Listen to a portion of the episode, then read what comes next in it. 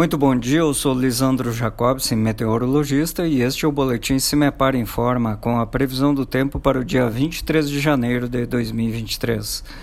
Nesta segunda-feira, o tempo ainda permanece bastante instável nas regiões paranaenses, sobretudo entre o leste e o norte do estado, onde estão previstas chuvas com mais intensidade, principalmente no decorrer da tarde. No oeste e sul também esquenta bastante, há a possibilidade de chuva, mas de forma bem mais localizada do que nos últimos dias. O potencial ainda existe para alguns temporais no estado. Entre a tarde e noite, o risco mais alto, especialmente nas áreas de divisa com Santa Catarina e também com o estado de São Paulo.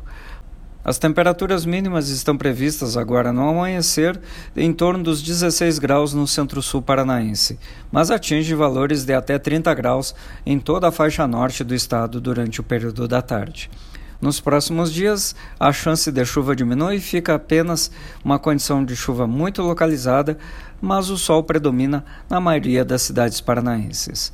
Em nosso site, cimepar.br, disponibilizamos a previsão detalhada para todos os municípios do estado.